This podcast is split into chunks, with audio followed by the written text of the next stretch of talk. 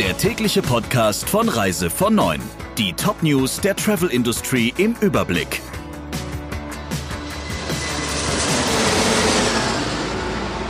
Mit Friederike Breyer, schönen guten Morgen.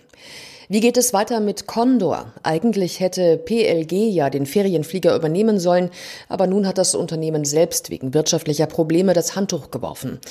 Jetzt wird spekuliert, ob vorübergehend ein Treuhänder einsteigt, der die Geschäfte von Condor im Auftrag der Bundesregierung überwacht. Das Unternehmen sei in fortgeschrittenen Gesprächen mit der Regierung, so eine Condor-Sprecherin.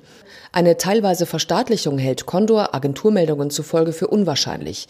Man beabsichtige aber, das Schutzschirmverfahren bald zu verlassen, hieß es weiter. Druck kommt zudem von den Gewerkschaften. UFO und die Vereinigung Cockpit fordern ein stärkeres Engagement des Staates. Wie UFO-Sprecher Baublies sagte, wäre es ein fatales Signal, wenn der Staat als erster Gläubiger Condor den Saft abdrehe. Die Zeit drängt, weil eigentlich heute der KfW-Kredit über 380 Millionen Euro fällig wird, mit dem Condor in den Wintermonaten hatte weiterfliegen können. Noch immer sitzen hunderte Urlauber in der Türkei und Pakistan fest und das könnte womöglich auch noch länger so bleiben. Von Pakistan aus waren bereits zwei Rückflüge organisiert worden, weitere sind derzeit nicht geplant. Bereits am 31. März hatte die Regierung in Islamabad den regulären Flugverkehr ausgesetzt. Viele befürchten nun, dass die Botschaft die Zeit nun aussitzen könnte, bis wieder alle Starts und Landungen zugelassen werden. Ob und wann es wieder Flüge nach Deutschland gibt, ist völlig unklar. Auch in der Türkei sollen sich noch hunderte Deutsche befinden. Dabei handelt es sich nicht nur um Touristen, sondern auch um Deutsche mit türkischen Wurzeln oder türkische Staatsangehörige, die auf Dauer in Deutschland leben. Europäer dürfen weiterhin nicht in die USA einreisen, und zwar bislang auf unbestimmte Zeit. Das hat US-Präsident Trump angekündigt. Sobald es Ländern wie Frankreich, Italien und Spanien wieder besser geht, wolle er die Beschränkungen sehr schnell beenden, berichtet der Fernsehsender NTV. Seit Mitte März ist der Travel Ban in Kraft und sollte ursprünglich für 30 Tage gelten. Die Maßnahme betrifft den privaten Reiseverkehr ebenso wie alle geschäftlichen Kontakte zwischen Europa und den USA.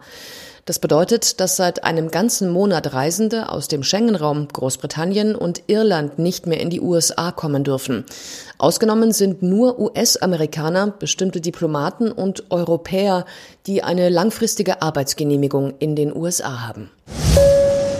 Rückzahlung statt Gutschein. Mit V-Tours kündigt ein weiterer Reiseveranstalter an, seinen Kunden das Geld für abgesagte Reisen zurückzuzahlen. Das gilt für alle stornierten Urlaube mit Abreisen bis zum 30. April dieses Jahres. Nach eigenen Angaben will V-Tours so Klarheit für Kunden und Vertriebspartner schaffen und verzichtet daher auf die Gutscheinlösung. Um Neubuchungen anzuregen, lockt der Veranstalter im Vertrieb mit einer Sonderprovision. Neubuchungen mit einem Gesamtreisepreis von über 1000 Euro werden mit pauschal 50 Euro vergütet. Dieser Betrag werde sofort nach der Anzahlung an die Reisebüros ausgeschüttet und müsse bei einer späteren Stornierung nicht zurückgezahlt werden. Es ist an der Zeit, die Touristik neu zu erfinden. So fordert es der Vorstand und Gesellschafter der Kreativagentur Markenmut Tobias Vogt in einem Gastblog für Reise vor Neun. Und er geht noch weiter. Die Corona-Krise sollte die Branche dazu bringen, Geschäftsmodelle und Wertschöpfungsketten neu zu denken. Vor allem die Pauschalreise hinterfragt Vogt kritisch und spricht dabei von einem vorerkrankten und bereits an der Beatmungsmaschinerie der Staatshilfen hängenden Patienten, der nachhaltig gesunden müsse. Covid-19 sei eine ernstzunehmende Gefahr für die Touristik, aber auch eine große Chance, dieses Geschäftsmodell zu verändern. Vogt schlägt dabei ein Modell vor, das unabhängig von Provisionen und damit auch unabhängig von Anbietern am Markt agiert. Zudem fordert er, die Pauschalreise mit persönlicher Beratung aufzuwerten, etwa sich um den Kunden bis zum pünktlichen und komfortablen Heimflug zu kümmern.